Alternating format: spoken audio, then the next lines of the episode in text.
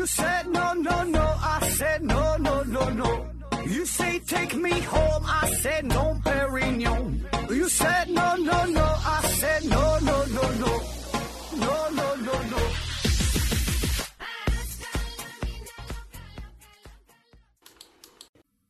拼命探索，不计后果。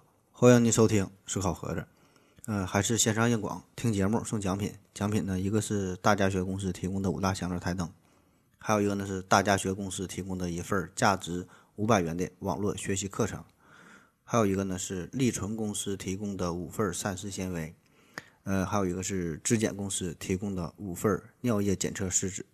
欢迎大家积极参与抽奖活动，开奖的信息将在我的。微信公众号啊，思考盒子啊，在这上边统一发布，所以呢，再次温馨提示大家一下，就提前关注这个公众号，别错过了中奖信息。嗯，而且呢，这个公众号啊，这每天呢都会发布大量的乱七八糟的，我个人挺喜欢的，觉得挺好玩的一些东西哈。那个没事儿可以看一看，欢迎大家的关注支持。那好了啊，今天呢回归正片的节目啊。还是像以前一样啊，整一个主题。呃，今天这一个全新的系列，咱聊聊干细胞造假的事儿。那一提到干细胞，大家呢好像都听过对吧？干细胞很火的一个词儿，但是说这个干细胞具体是干啥的，好像你又说不太清楚。那在专业的医学生物学领域当中，这些年这个干细胞一直也也都是大家追捧的热点啊，从治病啊到美容啊。到延长寿命啊，再到高端的克隆啊，很多方面啊都有这个干细胞。世界各国对于干细胞技术的支持，这个力度也是在不断的增加。那相关的干细胞的研究也如雨后春笋一般，是在全球范围内纷纷的涌现。那各路科学家呢都想搞一个大新闻哈，但是说你搞科研这事儿，它非常严谨，也非常的辛苦，也很难出成果。这搞科研和搞破鞋它还不一样，搞破鞋是怕出成果啊。这搞科研是想想出成果，所以搞了这么久，它没有成果，那怎么办？为了名，为了利啊！面对科研经费，面对学术荣誉的种种诱惑，那不少科学家、不少专家、教授啊，就难免就动了一些心思啊，心里出现了扭曲，心态出现了失衡，有点把持不住自己了。特别呢是在一些国家，可能呢还有一一些政治任务的一些一些要求哈，就就你做实验只许成功，不许失败。所以最后怎么办？只能选择去造假。那当然，造假这事儿呢，也是分三流九等，也不一样哈。有的呢是对这个实验结果进行一些细节上的处理啊，有的有一些是夸大的成分，做了三例实验说三百例，还有一些呢就是纯纯的编造数据，还有呢是靠这个 PS 啊自己画图，反正啥样都有。那这些呢都是比较入门级的啊，比较 low。那咱们这一系列要说的这几个狠人儿哈，那都是在干细胞研究方面这个造假的登峰造极的人物。那如果这些事件没被暴露出来啊，或者说再坚持几年，我想啊，这几位很可能还会获得诺贝尔奖啊。那这人都是谁呢？这几个，一个呢是日本的美女科学家小宝方晴子，还有一个呢是韩国的民族英雄黄禹锡，再一个呢就是今天要介绍的这位主角啊，皮耶罗安伟萨。呃，前面这俩人都亚洲人嘛，这个咱多多少少好像都听过哈，一个日本，一个韩国的。那对于这个皮耶罗安韦萨呀，呃，比较陌生哈，第一次听这个名字啊，应该是这样。那其实呢，在这个干细胞学领域当中，特别是用干细胞治疗心脏疾病这方面的研究，这个安韦萨绝对是祖师爷的级别，可以说几乎是凭借着他一己之力，单枪匹马的开拓了心肌再生这个全新的医学领域。呃，全球许多地方的研究学者也都是纷纷追随他的脚步啊，希望呢能够实现。心脏修复啊，这个这个梦想，但是说别人无论怎么研究哈都没有整明白哈，为啥没整明白，没研究出成果？因为老安呐，他的这个研究纯纯是自己瞎编的哈，当然别人是没法复制这这这个实验了。那这个安伟善哈，从他提出理论开始，呃，也有很多人对他产生一些怀疑啊，甚至是有人直接否定了他的实验，有很多质疑的声音。但尽管如此，他仍然是能在自己的这个专业领域当中混了十多年，而且混的是风生水起。呃，他是从二零零一年开始研究，一直到二零一八年十月份啊，这起心脏干细胞的学术造假事件才真正的曝光出来，才算是有个了结。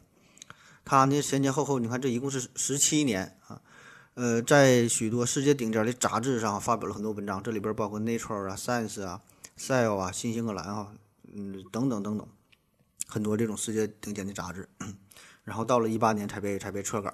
呃，美国哈佛大学医学院最后一统计，呃，宣布撤稿哈，这个文章一共有三十一篇之多，可以说这是近几年来吧，这个美国顶尖大学当中一次性撤稿最多的一个案例。那不但论文被撤销了，相关的实验室也被关闭了。而建立在这个基础之上的无数的相关研究、各种产业也瞬间是化为了泡影。那么这个事儿一爆出来，也就意味着这此前所有的相关领域研究都都是无用功了。那么在经济方面，仅仅是安伟萨他一个人哈，前前后后就一共从美国国立卫生研究院拿到了超过六千万美元的研究经费。那其他国家各种组织、各种机构所浪费的人力、物力、财力，这个他简直就都无法统计。那完就长达十七年的时间，得花多少钱？而且这个对于心肌再生领域来说呢，也是一个毁灭性的打击，甚至说给这个干细胞研究啊，也带来了一些负面的影响。那么这十多年的时间里，一直都在误导着全球相关领域的研究工作，你就全都带跑偏了。所以这个时间成本是更难以挽回的。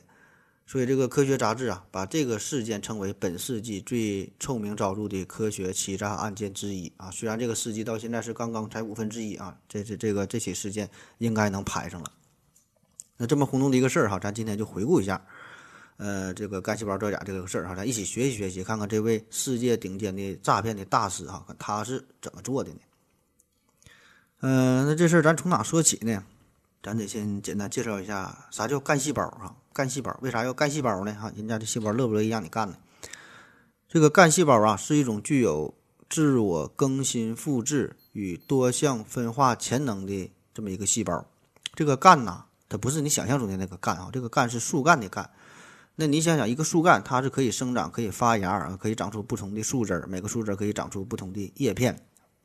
所以这个干细胞。也就意味着它也有很大的潜力啊，有巨大的分化的潜能，可以分化成不同的器官、不同的组织啊，可以长成眼睛，可以长成耳朵，可以长成鼻子。你胰腺有病了，得糖尿病了啊，可以利用这个干细胞诱导分化，让它形成正常的胰腺细胞，糖尿病治好了。肝儿有病了啊，让这个干细胞分化成为肝脏细胞。脑子瓦特了啊，就让它分化出一个全新的大脑。反正说哪个器官不好使，生病了、损伤了，咱就让这个干细胞定向的分化进行。一个取代啊，这不就好了吗？当然了，这我是便于理解啊，随便举了这么几个例子。呃，现在来说，这临床上远远还达不到这个程度啊，呃，应用非常有限。但是说这个大的方向应该是这样的。所以你把这个干细胞这个作用机理哈，你怎么去替代哈？这些工作你研究明白之后，那么对于人类来说，你需要啥？让这个干细胞长成啥？长成啥啊？这绝对是原厂保真。所以，对于干细胞的研究工作，这个意义是十分的重大。那么，现在到目前为止，在这个临床真正的应用上，其实呢，并不是很多啊。咱经常听说干细胞，但是说真正用的，主要也就两方面：一个呢是造血干细胞，一个是间充质细胞。造血干细胞来源于脐带骨髓啊，可以分化成红细胞、白细胞、血小板等等这些血液细胞啊。这是咱嗯相对来说比较熟悉的，就治疗这血液系统疾病的造血干细胞。还有一个呢是间充质细胞哈，来自来源于脐带呀、胎盘呐、脂肪啊这些组织，可以分化为血管细胞、上皮细胞、肝细胞、骨细胞等等啊。这两个呢算是呃有比较成熟的应用，但是说在其他方面、其他的组织、其他的器官这些应用就比较少，或者说还不成熟。就像刚才我我说的，又又是长成眼睛、长成鼻子哈，长成胰腺等等这些呢。还是一个美好的想法，或者说更多的呢，只是停留在理论和实验室的阶段，距离说拿来就想用这种这种真的万能的状态还是差得很远啊。这个是干细胞。那好了，介绍完干细胞呢，咱们再说说心脏。太专业的事儿我就不和你说了，这我说了你也听不懂啊，就因为咱们读的书不一样啊。嗯，说心脏，说一个简单的事儿，就咱经常听说一个词儿叫做心肌梗死啊，也有叫心肌梗塞啊，一个意思。就是说，这个心肌呀，由于缺氧啊、缺血啊这些原因导致的坏死，那严重的就会造成这人体的死亡。那么这个事儿呢，和心脏的结构有关。心脏呢，就是由心肌细胞构成的，负责给心脏供血的这个动脉叫冠状动脉啊。那么心脏它它主要作用就是不断的收缩嘛，呃，不断的往外射血啊，就是为这个血液循环提供一个动力。但是呢，不要忘了，这个心脏呢，同样它也是人体的一个器官嘛。那么它的存活也需要血液循环来提供能量，提供血液，呃，提供养分，提供氧气，也就是这个冠状动脉哈，这个循环。所以你这个冠脉出现了问题，不管是变狭窄啦，呃，堵塞啦等等吧，出现了毛病之后，它就会影响心肌的，呃，这个血运。然后呢，这个心肌呢就不能正常的工作啊，就相当于你发电站，发电站本身它确实是发电的，给可以给千家万户啊带来电，让你灯泡点亮。但是发电站本身它也有灯泡，它也需要用电。而且这个心肌还有这样一个特点，就是说它一旦缺血坏死之后，它是无法返无法挽回的，因为心肌细胞它不像咱皮肤这样哈，它可以可以再生。比如说你骑自行车卡马路牙子上，把这个玻璃盖抢秃噜皮了，你过几天。又长出新的皮肤，完好如初，对吧？你一年卡一回，这都毫无压力。但是心肌呢，这个比较特殊，它是一个不可逆转的损伤，它没法进行自我修复。所以这个心梗的患者，除了在疾病发作的时候，这非常危险。那就算是能够躲过一劫，嗯，在此之后，这个坏死留存下来的这些心肌啊，这些呢，它是没法再恢复成原来的样子，它会因为。这种缺血的改变，呃，变成永久性的缺乏弹性啊，形成这些瘢痕组织，所以说此后也会有很高的再次破裂的风险。那么面对这种情况，以往的治疗呢，呃，药物治疗啊，手术治疗啊，还有一些什么器械辅助啊等等，目的呢就是让这个冠状动脉变得通畅呗，对吧？让这个血血运更更加的通畅。可问题是，这样的治疗呢，虽然可以在一定程度程度上起到缓解的作用，但是说对于已经坏死的这些心肌细胞却是无能为力的。所以你想要从根本上治疗心脏病，挽救这些这个这个心肌细胞。就得让这个心脏当中长出新的心肌细胞才行哈，的以旧换新。那好了，说到这儿，哎，咱们很自然的就会想到把这俩联系在一起，就是说，如果能用干细胞的技术啊，把这个技术应用到心肌细胞的再生上，如果能让心脏当中长长出新的这个心肌细胞，替换所有有有问题的这些细胞，那真真是极好的，对吧？这这个这个这个病不就给治好了吗？嗯，哎，你想想的挺好，想的也没错，这种想法呢也早就有了。早在一九九九年的时候，这个干细胞研究被科学杂志评为年度世界十大科学突破。开始，各路的医学家、科学家啊，就一直在致力于心肌干细胞的研究工作。但是说，由于这个心肌细胞的特殊性嘛，在很长很长一段时间内，谁也没能把任何种类的干细胞定向的分化成为心肌细胞，也没能在心脏当中发现干细胞的影子。所以，很长时间这个心肌干细胞的这个研究啊。基本都是处于一个停滞的状态，这个就是当时的一个大背景。那么这个事儿呢，是直到二零零一年的时候有了一个新的转机啊。今天的男主角要要出场了哈。纽约医学院有一位叫做安伟萨的教授，宣称啊，呃，他自己是找到了一种能够分化成为心肌细胞的干细胞。那这个消息，这可以说是石破天惊啊！大伙儿一直都盼着找到这种干细胞。当时呢，这个安伟萨和他的科研团团队呀，是把源于骨髓的 c-kit1 阳性细胞注入到了患有心脏病的老鼠的心脏内。那么这些干细胞经过数天之后，就成功的分化成为了心肌细胞。咱都听听说过啊，刚才不也介绍了说这个造血干细胞，经常有新闻报道嘛，说谁捐骨髓治疗白血病如何如何的，就是说让这个骨髓。这个骨髓的干细胞分化成为了血液细胞嘛，就就治这个白血病。那安伟萨研究的这个也同样的道理，就是让骨髓细胞分化成为心肌细胞，就治疗了这个心脏病，取代了原来的心肌细胞嘛，对吧？这这个心肌梗死问题不就解决了嘛？那随后呢，这个安伟萨的科研团队呢，又在猪啊、呃牛啊、狗啊、羊啊，在这些动物身上呢进行了相关的实验，而且呢都取得了圆满的效果。那很快，他的这个研究哈，就呃在世界顶级。这个学术期刊在这个《自然》上就就就发表了论文，啊，这一下就震惊了整个医学界啊！同时，也让安伟萨成为心脏干细胞学领域的鼻祖级的人物啊！从此，这个心肌再生技术也成为了干细胞领域最最热门的研究方向。大伙儿呢，哎，纷纷的都开始研究这个事儿。不过呢，这个只是故事的一个刚刚开始啊！在做出了这个第一第一个惊世骇俗的发现之后，这个安伟萨很快又抛出了第二枚重磅炸弹。短短的两年之后，二零零三年，安伟萨呢又发表了论文，说呀，他在心脏当中呢也发现了干细胞。那之前呢是用这个骨髓干细胞诱导分化成为心肌细胞嘛，这回就更狠了，根本就不用骨髓干细胞。他说这个心脏里边呢本身就有 CKD 阳性干细胞啊，具体是啥不用管啊，反正这就有这个东西。那么他是怎么研究的呢？就是说这个实验呢，他最开始用的是个小鼠，在这个心脏分化良好的心肌细胞之间发现了形态像原始细胞。克隆增殖的这个 CKD 阳性细胞处，那么这些细胞具有自我更新、克隆增殖、多性分化的能力。于是呢，他就把这些心脏干细胞呢移植到体外进行培育，再在这个心脏病发作之后，重新的注射到体内，发现呢，它们呢就可以重新分化为心肌干细胞，那重新分化为心肌细胞。然后，也是在这个狗啊、猪啊、羊啊，在这些身上进行实验哈，均得到了证实，效果很满意。啊，当然了，这个都是他自己说的哈。这事儿一爆出来，这安美莎是完全颠覆了医学界此前对于心脏里没有干细胞的既往认知。那很快，他又在世界顶尖学术期刊《细胞》上发表了论文。那这一发现又让干细胞学界是瞬间集体高潮，科学家和医生们隐约地看到了彻底战胜心脏病的希望，患者们呢也是依稀看到了自己生命的一个崭新的未来。那医药公司呢也仿佛看到了无限的商机和钞票。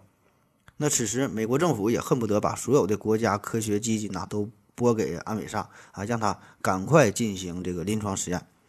所以，这个安伟萨是接二连三的拿下了美国国立卫生研究院的 R 零一项目，一共有一百一十个。那啥叫 R 零一项目啊？这个大概就是相当于咱们国家的，呃，比如说九七三计划呀、八六三计划呀、科技部重大专项这类的课题呀，就是国家扶持的，国家给你拿钱。然后你这个课题经过专项审批合格之后啊，比如说制定一个三年的、五年的一个计划啊，给你拨款，动辄就几十万、上百万啊，让你做研究。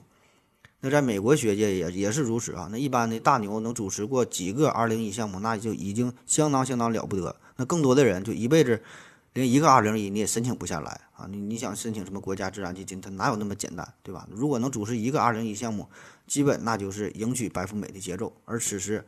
安比萨他一个人就整了一百一十个。好了，咱先休息一会儿。我要跟正南去尿尿，你要不要一起去啊？我也要去。哎，风姐，我要跟正南、阿呆一起去尿尿，你要不要一起去啊？嗯，好了啊，喝了口水回来，咱们继续聊。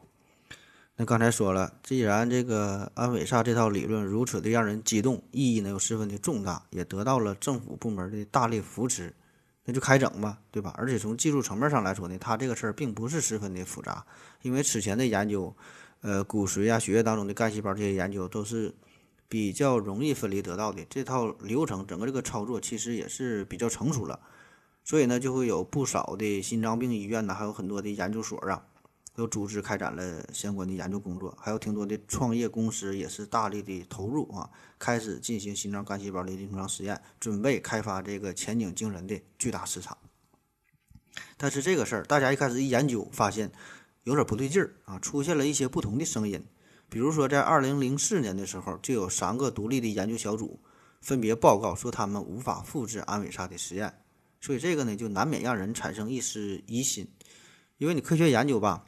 有一条最基本的原则就是可重复性，就不管是谁做实验，不管在哪儿做实验，你不管是你和谁做哈，不管是白天做晚上做，只要按照同样的条件去做，那么就会得到同样的结果，对吧？一定是得可以重复的才行。那如果别人无法重复你的实验，没法得到同样的结果，那么这个研究的结论自然的就是要打问号的，啊，对吧？真的这找找出这毛病到底是在哪儿啊？那么不久之后，世界多个知名的实验室，包括斯坦福大学、华盛顿大学等等啊，也都是纷纷发表了论文，对安美萨的研究表示质疑。呃，最具代表性呢，最具代表性的呢，就是2004年菲尔德教授在《自然》杂志上发表的一篇论文，题目呢就叫“在心肌梗死中，造血干细胞不能转化为心肌细胞”啊，当然人家是用英文写的啊。就相当于直接否定了安伟萨的结论啊！那虽然大家纷纷表示质疑，但是这个时候安伟萨风头正劲，就算是来自《自然》杂志的这个质疑，也不能妨碍安伟萨的研究团队继续发表论文、继续申请资金，更没有人能够动摇安伟萨的学术地位。那安伟萨对那些没能重复实验的科学家的回复啊，就说：“只是你们不知道该怎么做而已。”啊，就这样，这个安伟萨在干细胞学领域继续是混得顺风顺水儿。啊，到了二零零七年的时候，哈佛医学院亲自呢把这个安美萨邀请过来啊，聘请他成为了美国哈佛大学医学院的终身教授，以及哈佛医学院及其属下的布列根和妇科医院的再生医学中心的主任。啊，至于为啥是一所呃妇科医院哈，这这我我也没整明白，没查到相关资料，反正都是很牛逼的医院了。这个安美萨就这样从一个默默无闻的研究者，成为了国际心血管领域的顶级的专家。而在心脏啊、肺呀、呃胰岛干细胞等等很多，就是关于干干细胞学的研究这方面，也是开创了很多个世界第一啊！这也是他最最风光、最最牛逼的高光时刻啊！感觉人生到达了巅峰。好，还有。那有一句话嘛，叫“不着死就不会死”。那我们现在回过头看他这段风光无限的日子，我想啊，如果他这个时候可以相对来说咱低调点儿啊，就那个别太嘚瑟啊，就可以安稳的在享受自己的美好的时光哈，自己品尝着这个胜利果实，好好过日子，也许呢还能多多蒙骗几年啊。但是说这个造假呀，对于安美善来说，已经成为了他的生活的一个习惯，不隔三差五搞出个大新闻，他就不带消停的。那在二零零一年、二零一二年这前后啊，这这段时间，艾美萨呢再次爆出惊雷。嗯，在美国心脏协会的官方学术杂志上，也是世界知名的杂志了，《循环》，还有另外一个杂志叫《柳叶刀》啊，这都是医学当中数一数一数一的这个杂志了。在这上面呢，发表了两篇文章，题目呢分别是《老化和衰退的心脏当中的心肌再生》和《缺血性心脏病患者的心心脏干细胞》。呃，临床一期实验的初步结果，这个呀，就相当于在之前的研究之上是更上一层楼了哈。这个已经不是干细胞诱导分化分化为心肌细胞的问题了。安美萨的最新研究表明说，这个人类的心脏啊，也是一个高度活跃的、有很强可塑性的这么一个器官。他说，这个心脏呢也拥有自己的干细胞，也可以像其他的细胞一样哈，也是有可控性啊。如果你这个呃诱导得当，可以呢，完全就能再次长出这个新的。呃，心肌细胞来，这个安美莎在这个《柳叶刀》《柳叶刀》上发表的这个论文嘛，更是开始了临床实验啊，用这个临床实验来证实说，这个心脏病患者直接注射心肌干细胞之后，心脏出现了惊人的恢复的能力啊，重新开始了，重新工作了，而且是进行了一些临床实验嘛。那么这个结论就完全颠覆了整个生物学界、整个医学界的传统认知。那虽然这个结果非常喜人啊，但是说。在此之前，这咱这个近现代这几十年、上百年的医学研究都告诉我们，这个心脏啊，它应该是一个缺乏再生能力的器官。这个心脏内呢，也不存在可以再生分化的干细胞。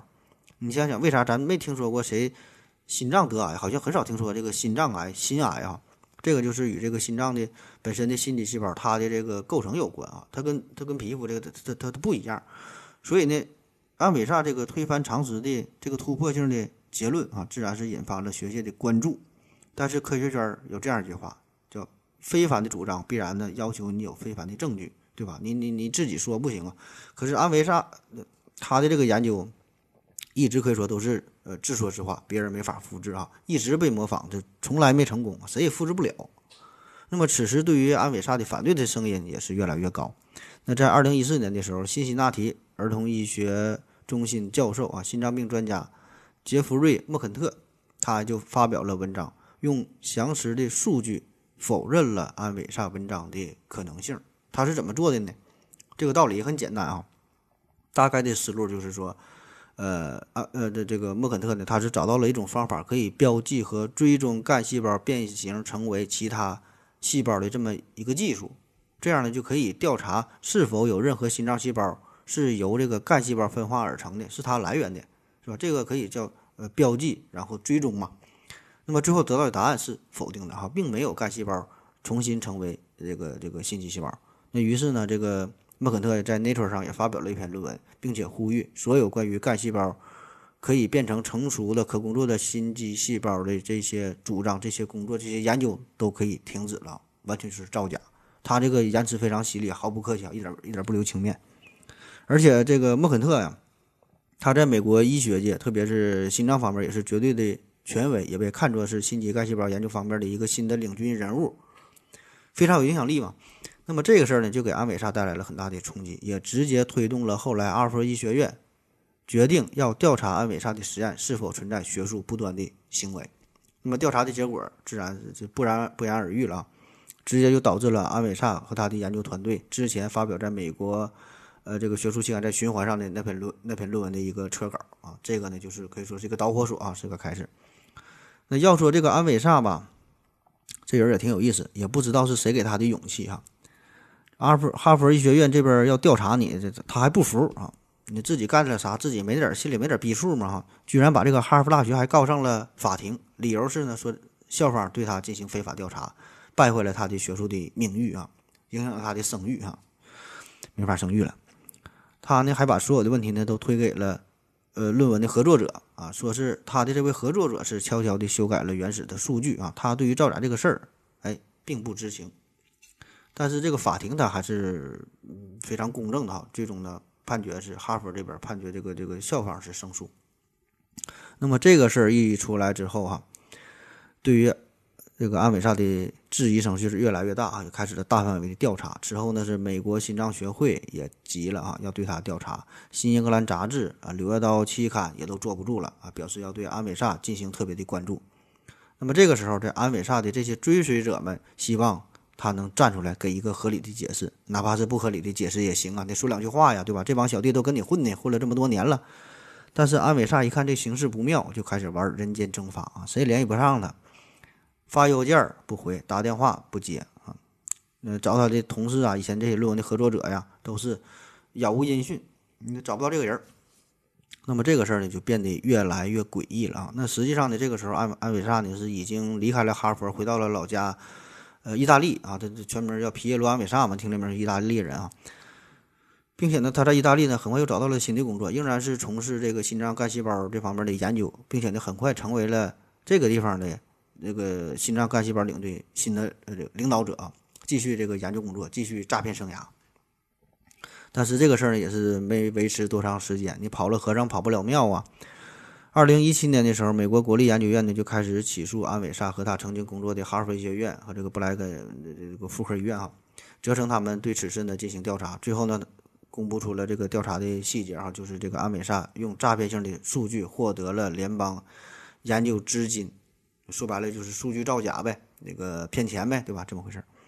那最终呢，这个美国联邦政府和哈佛大学以及布莱根妇科医院呢达成了庭外和解啊，赔钱。这两家研究机构。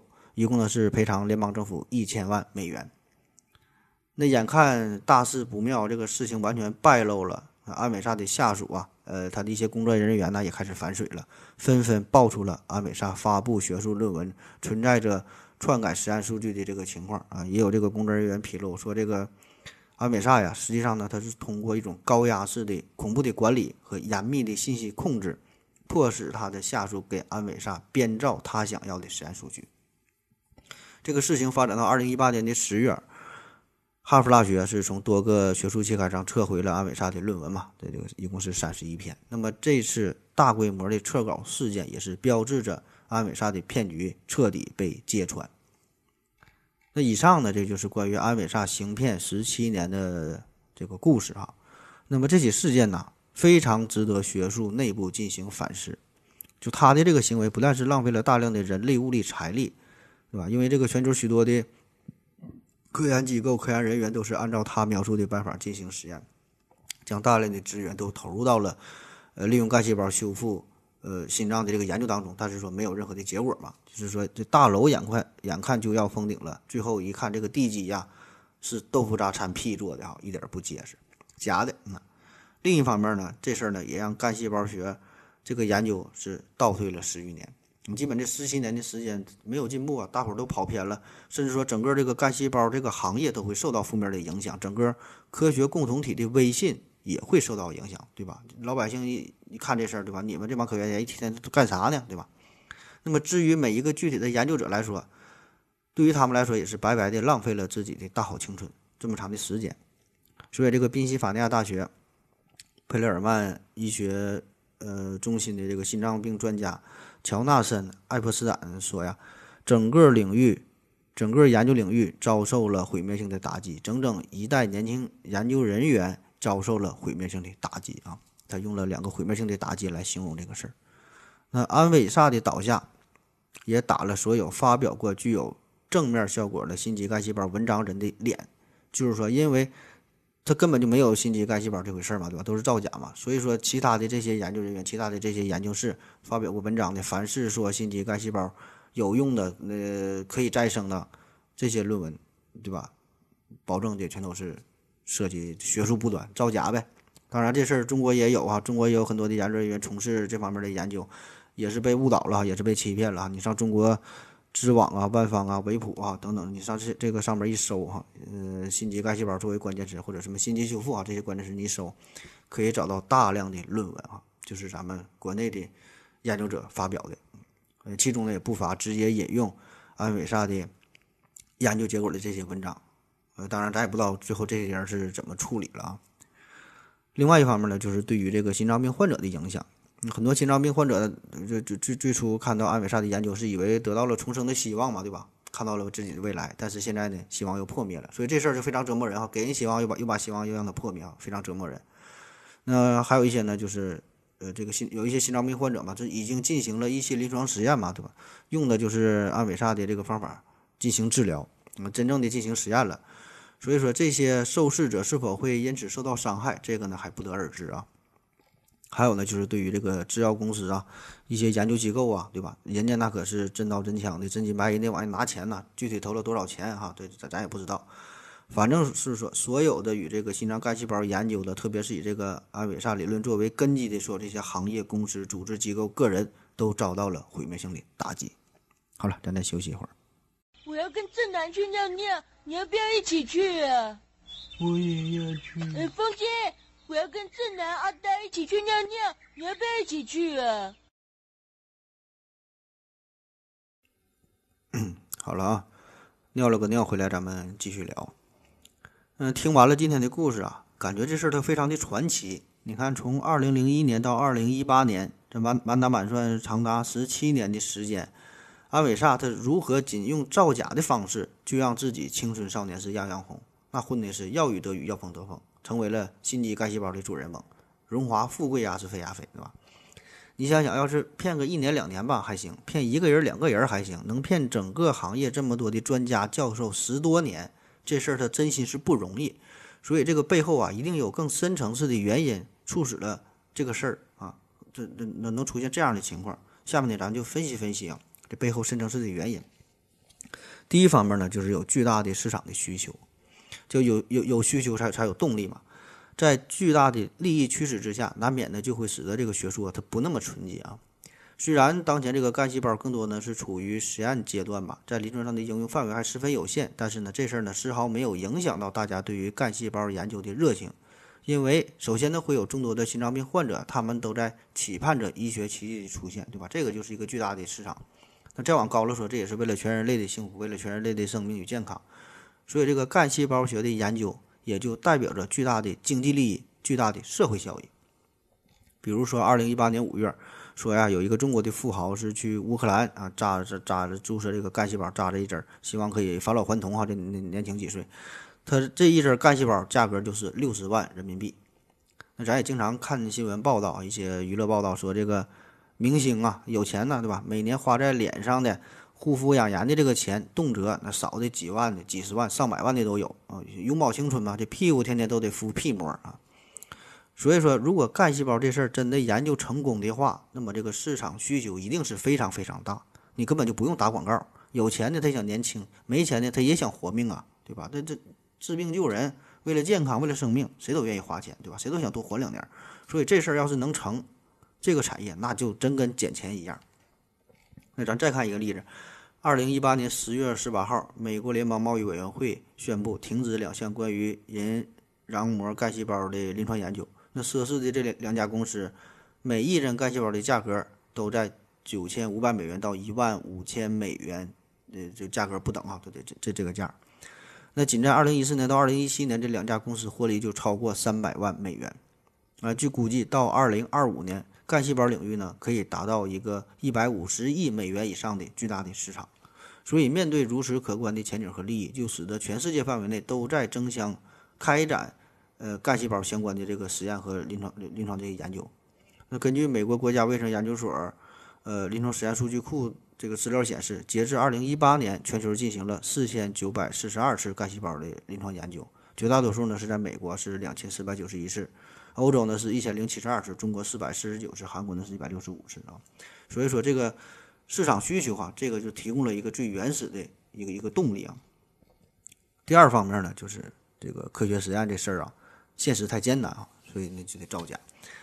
呃，干细胞这个概念呢，是从上世纪六十年代左右开始提出，那到现在呢，大约已经有六十年的历史。但是说真正在临床上的应用并不多哈。就像咱刚开始说，呃，文章这个今天节目最开始说的，主要呢就是呃这两方面的应用嘛。这事儿呢就有点像相对论啊，感觉啊，你看相对论，感觉这玩意儿也很牛逼，很高端哈。具体是啥不知道，反正就是很厉害。那从他的提出到现在，他一百多年了，但是相对论，你说它有啥实际应用？好像也没有啥哈，咱听说的可能也就是这个卫星的定位啊，与这个相对论有关啊，那那计算嘛，高速飞行的时候计算一些误差的，剩下好像没听说相对论有什么实际应用，这就是有点英雄无用武之地的感觉啊，就不知道该在哪用，不知道怎么用。这干细胞呢，它倒是想应用哈，但是我们找不到突破口。那在科学上确实是很多时候你想开创一个全新的领域，那是极其困难的事儿。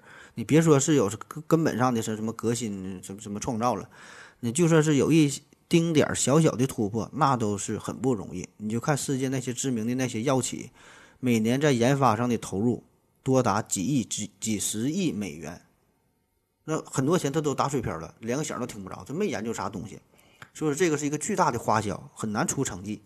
而对于个人来说，这些研究者就会面临着巨大的压力啊。具体到一个人，他有毕业的压力，他有升职的压力，对吧？你博士生毕业就要求你在两年、三年之内做出一个阳性的结果。你想晋级，必须要文章，必须要论文啊，必须要要这个让要让这个实验结果符合你心中的样子。所以面对这些种种的压力，怎么办？只能去造假啊！时间紧，任务重，没有结果就瞎鸡巴弄，对吧？所以在这个学术界，经常会有一一些这个文章匆匆的发表。呃，用某种不可告人的手段吧，让这个论文发表了啊，然后当时非常风光，达到了达到了自己的目的就完事儿了，对吧？那么没过多久，撤稿，撤稿就撤稿呗，嗯，当事人已经达到自己目的了，你事后再给撤稿也无所谓，给一定处分也无所谓，对吧？嗯，你比起升官发财来说，那么点小处分根本它就不叫事儿，对吧？名誉这玩意儿它是不值钱的，而且更多的时候。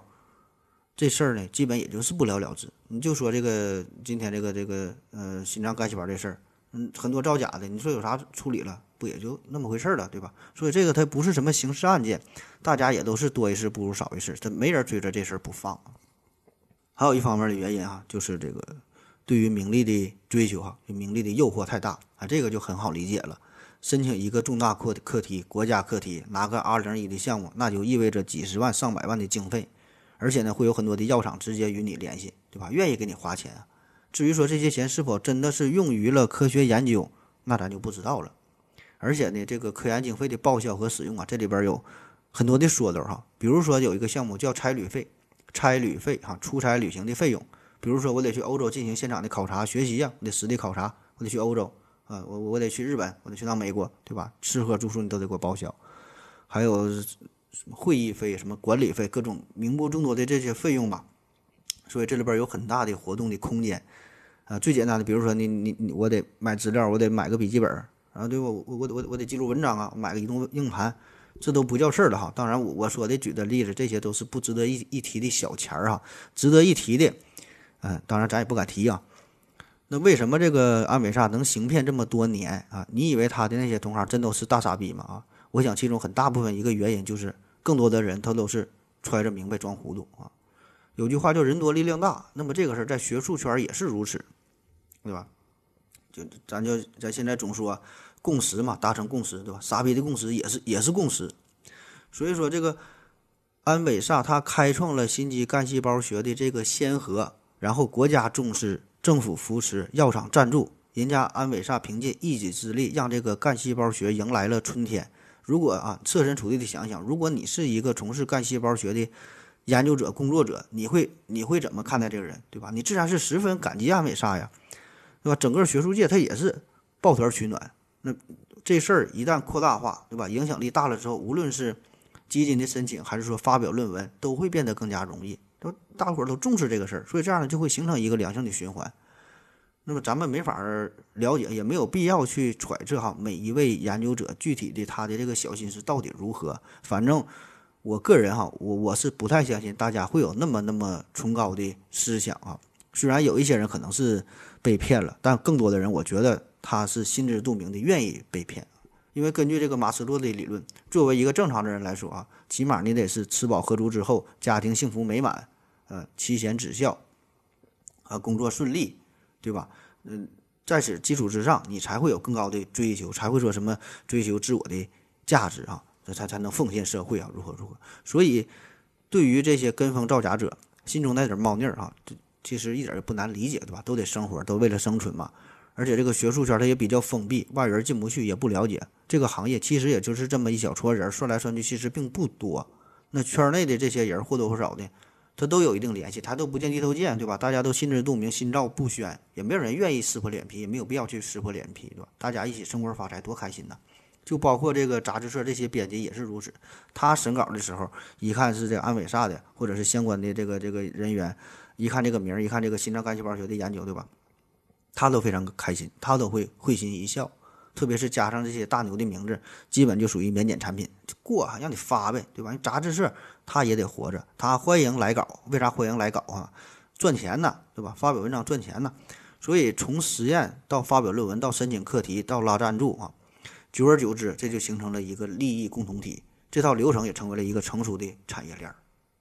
当然了，呃，不管什么时候，他都有追求真理的人，呃，也有。敢于说真话的人，所以这个安伟萨的研究，他一开始就伴随着一些反对的声音、质疑的声音啊，这些这是真正的勇士啊，这个确实值得佩服。但是很无奈的就是说，这些反对的声音呢，它比较微弱。呃，当然也有一些研究者是保持沉默，对吧？他也驳不倒安伟萨，与他对立的没有什么好处，所以呢，他是保持沉默，不趟这个浑水。那结果呢，就是让这个安伟萨的事业在质疑与支持的拉锯战当中不断的。壮大，最后形成他的心肌干细胞的这个这个统治帝国啊！所以你不加入这个团体，你就啥也没有；你违背良心加入这个圈子呢，那就是嫩模豪车。所以这个安伟萨就安安稳稳的在美国乃至说全世界的心脏医学领域的金字塔的塔尖稳稳的坐了这么十多年的时间啊！在圈内呢，其实他早已经就是公认的穿着皇帝的新衣，但是说没有人能把他捅破，也没有人想把他捅破。当然，这个事儿也与这个医学圈子封闭性有关嘛，对吧？外人不知道他这研究啥，完全听不懂，没法去监督，没法去质疑。所以，这个科学领域很多时候，它就是靠研究者的自我的这个这自觉性啊。但是很无奈的是，他人必然就会有阴暗的一面。面对名利的诱惑，特别是没有约束力的时候，没有监管的时候，他一定会膨胀，一定会向着畸形的方面去发展。呃，还有一方面的原因呢，就是也与这个安伟萨本身的性格有关哈，也不得不佩服这个人天生他就有领导的才能，有非常强大的这种气气场哈，有这种统治力，脾气也很暴。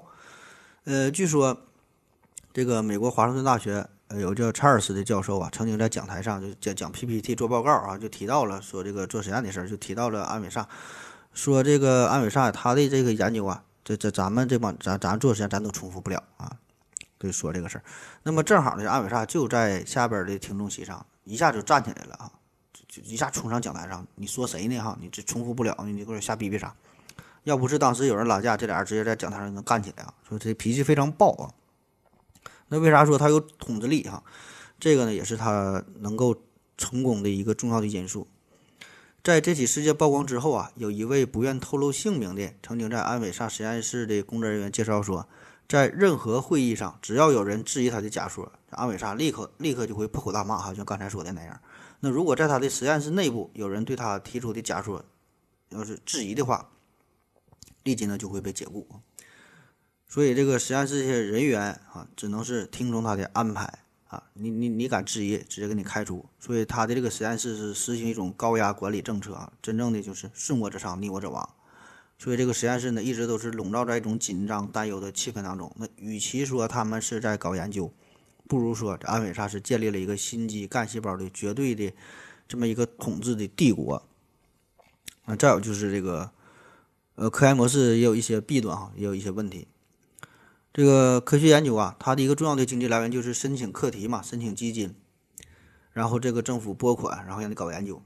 但是这个科研科研这个工作呢，它有一个特殊性，就是说这个它不像工业界那样，它是能够形成一个完整的闭环体系，就是科研体系它没法自给自足哈。啥意思？你看咱们这个工业界，你搞研究，你做出成果了，然后这个呢，马上呢就会形成商品，商品呢就能卖钱变现，对吧？所以这个是一个成熟的商业闭环的模式。最后你必然得靠这个钱啊，靠赚钱作为一个评判的标准，对吧？你不赚钱，这个生意是没人去做的啊。就所以这个是一个成熟的闭环模式。但是说在科学圈哈，你你搞研究，短时间之内就是很难。达到一个临床的应用很难去变现啊，那么怎么办哈？怎么能够打动金主爸爸给你掏钱啊？研究者就得画大饼，标书写的越写越写越玄乎啊，雪球是越越滚越大，说的是吹的是乌丢乌丢的，所以你成功不成功不重要，你得先把钱忽悠手，那才是真事儿啊。至于后面的研究，那以后再说。所以说钱骗到手了，哎，搞研究，那接下来你就怎么办哈？只能用一个谎言来掩盖另外一个谎言。那如果能能够及时发现问题啊，能够及时止损，其实这个还算是好事儿。但是说就怕这个谎言越来越多，越来越多哈，最后发展成一种骑虎难下的局面。而且新加入的成员、新的研究者也只能是硬着头皮跟着走，就成了一根绳上的一个蚂蚱，对吧？就这个就跟这个传销团伙差不多，明明知道自己已经错了，但是你已经无法回头哈，只能拉更多的人入伙，上了贼船硬撑着呗，啥时候东窗事发，啥时候算拉倒。所以回顾这个安伟萨这起事件哈，他能在专业的领域造假十余年，绝对不是一个偶然。所以这个就充分暴露出了整个这个领域它存在着种种的弊端。这个科学圈也不像我们想象当中的那么纯洁、那么高尚哈。就不管是中国还是外国，它都是如此。表面上这是老安他一个人造假的事儿哈。好像其他那些行业、那些机构、组织、杂志社、药企那些个人都是受害者，但实际上，我觉得哈，从某种程度上来说，他们也是帮凶，对吧？这个是值得咱们反思的，因为每一起事件，它最终办事儿，这个、这个、这个事儿吧，最终它得落到一个具体的人，哈，是这个人去做这个事儿。就比如说这个药企啊，我们说是一个药企，是一个很大的企业，一个公司。表面上是这个药企花钱，那钱打水漂了，他是受害者。但是呢，对于这个药企，最后你说跟这个呃安伟萨签合同的，这不是一个具体的人嘛，对吧？那对于这个人来说，他是受害者吗？不见得，对吧？签了这个合同，他这里边是否有一定的金钱的交易？他是否可以从中分一杯羹呢？最后公司赔钱跟他有啥关系吗？对吧？他不还是赚钱吗？当然，这个有点儿以小小人之心夺君子之腹的味道哈。反正我就觉得吧，就是说你把这个这这起事件还原到每一个人身上，还原到有血有肉的人的身上，那么这个事儿就好理解了，对吧？所以不要看作是什么组织、什么机构、什么杂志社、要挟，最终嘛，它都是人在办这个事儿啊。所以这个事件也是反映出了人性当中最真实的一面啊。面对诱惑，而且是没有监管约束的这种诱惑之下，人性的恶就会暴露无遗。那也许啊，我想这最开始的时候，这个安美萨呢，并没有那么大的狼子野心啊，并没有说的想要欺骗全世界这么多年。最开始呢，可能只是一个错误的假设啊，也许是有心，也许是无意，他就整了这么一篇文章。但是没想到效果还这么好，这么多人认可，不慎还把自己的产业发展壮大了啊，开创了一个全新的领域，搞了大新闻，吸引大家加入，血团越滚越大啊，申请基金，发表文章，然后呃又又又又升级，然后又当官啊，赚钱啊。而且这个事儿他整的这么顺利，能够持续这么长时间，这个可能是他最开始他也没想到的啊。所以骗子骗子骗子时间长了，最后自己呢都开始相信了哈。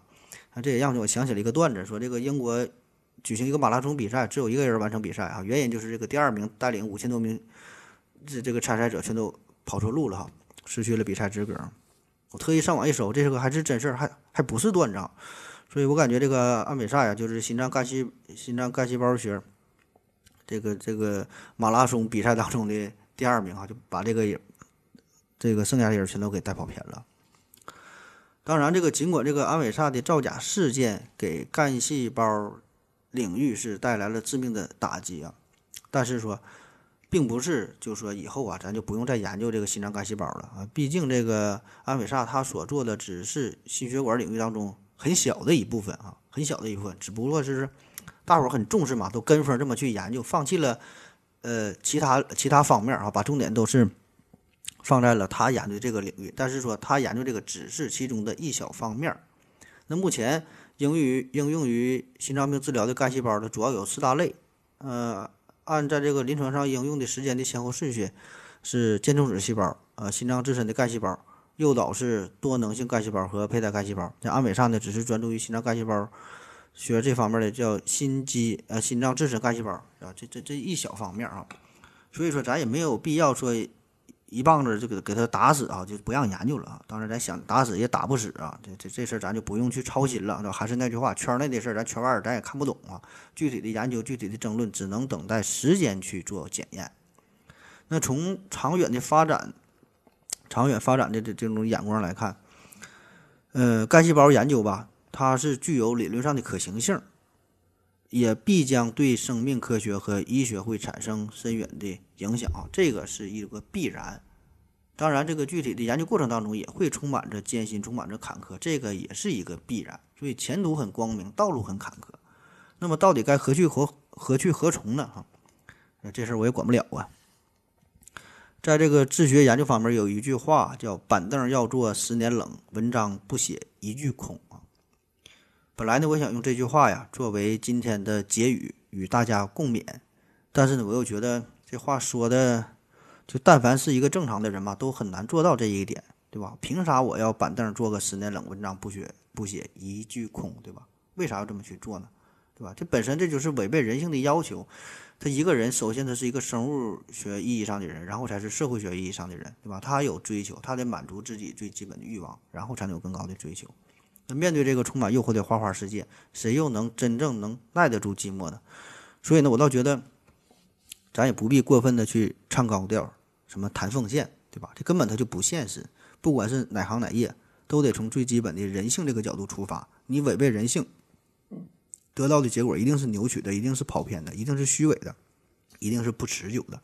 起码到目前为止，就是小说、电影当中不算啊，就是说现实生活当中，我接触到的。呃，真真正能够保持绝对崇高理想，并且持之持续为之奋斗的，只有一个人，就是回到二零四九的刘司机啊，非常值得让人让人佩服啊。但是呢，他也是在自身肉体欲望得到了极大满足之后，才有更高层次的精神上的追求。好了，感谢您收听，谢谢大家，再见。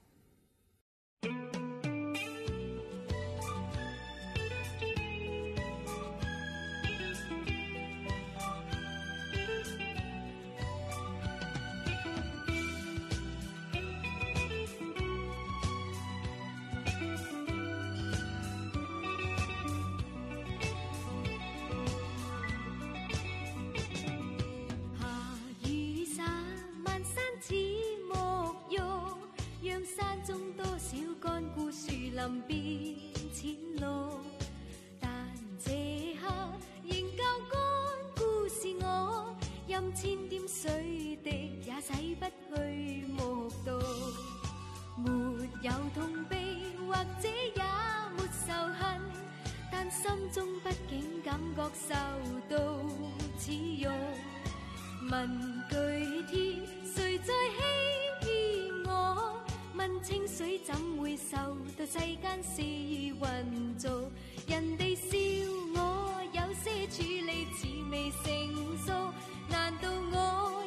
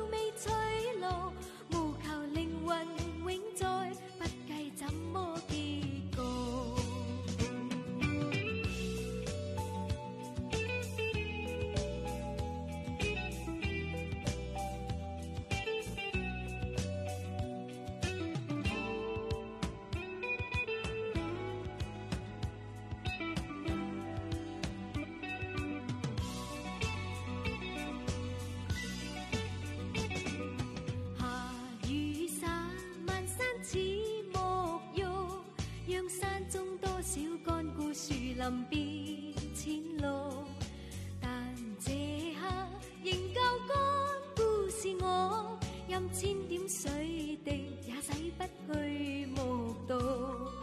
沒有痛悲，或者也沒仇恨，但心中畢竟感覺受到恥辱。